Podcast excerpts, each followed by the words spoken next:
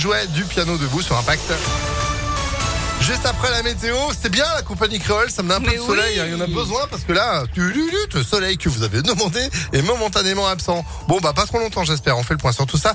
Juste après l'info, Sandrine Ollier, bonjour. Bonjour Phil, bonjour à tous. À la une de l'actualité, des polémiques à Lyon. La première et qui fait beaucoup parler, celle autour des nouveaux urinoirs installés la semaine dernière dans la ville. Il y en a 16 au total. Ils sont écologiques. On les trouve dans différents endroits. Des lieux dépourvus de toilettes pour permettre aux Lyonnais et aux Lyonnaises de se soulager en cas d'envie pressante. Aussitôt, certains élus de l'opposition se sont indignés. Trop visibles, mal placés. La mairie s'en défend. Mais qu'en pensent les Lyonnais? Léa Dupérin leur a posé la question. Place Louis Pradel, à deux pas de l'hôtel de ville, Marc observe les toilettes pas très convaincu.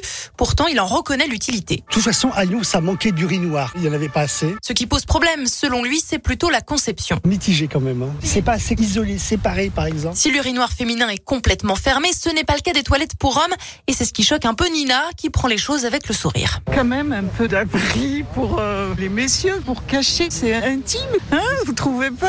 Ici, en plein centre, en face de l'opéra, les gens ils viennent visiter Lyon, ils disent bon, c'est quoi ça? Pas de quoi polémiquer pour autant pour la première adjointe à la mairie, Audrey Enoch. Il faut qu'on les voit, sinon s'ils sont trop cachés et que les femmes ne savent pas qu'il y a des toilettes publiques, euh, c'est pas la peine. Je crois qu'il y a eu beaucoup de caricatures et en réalité, quand on va sur place, euh, les urinoirs ne sont pas si visibles. L'expérimentation doit durer jusqu'au mois de septembre. Et ces toilettes mobiles ont été installées sur les quais du Rhône, le parc Blandan, la place Louis Pradel et le quartier de la gare Saint-Paul. Et puis, la municipalité de Lyon doit faire face à une autre polémique maintenant. Pierre Olivet, le maire du deuxième arrondissement, pointe du doigt de l'argent public gaspillé. La, la municipalité louerait des locaux rue de la République, sauf qu'ils sont vides depuis cet été.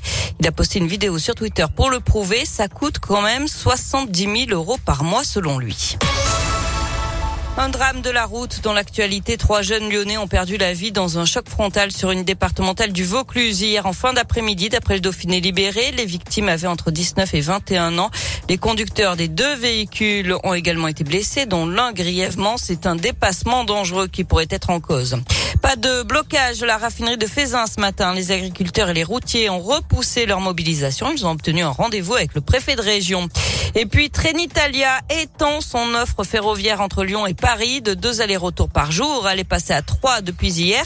Cinq sont prévus à partir de juin. La compagnie ferroviaire italienne a transporté 150 000 voyageurs depuis un peu plus de trois mois avec un taux de remplissage de 87 du sport, du foot, c'est bien parti pour les Anglais en Ligue des Champions. Liverpool l'a emporté 3-1 au Benfica en quart de finale aller. Victoire aussi hier soir de Manchester City 1-0 contre l'Atlético Madrid. La suite ce soir avec Chelsea, Real Madrid et Villarreal face au Bayern Munich. Enfin, il a gagné 200 millions d'euros il y a un an et demi à l'euro million et il a décidé de consacrer la quasi-totalité de son gain à la protection de l'environnement. Ce retraité du sud de la France a créé sa propre fondation avec trois missions principales. Préserver la forêt française, sauvegarder les espaces menacés et leur habitat et apporter soutien et accompagnement aux aidants. Dans une interview au Parisien, il explique qu'il n'a jamais eu le rêve d'acquérir des bateaux, des châteaux ou des voitures de sport. Il voulait donner du sens à cet argent tombé du ciel. Ah bah tu m'étonnes.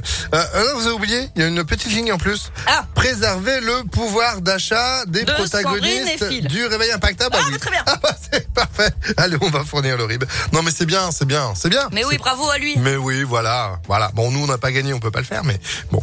Mais si on avait gagné, est-ce qu'on ferait Oh oui, sûr. si, bah pas tout quand même, pas tout. On en garde Ah, un peu. ah non, On en non, garde non, un peu. non, non, on Ah, histoire garde une d'acheter bonne des- partie, quoi, surtout. Acheter des pâtes et, et puis de, de la farine.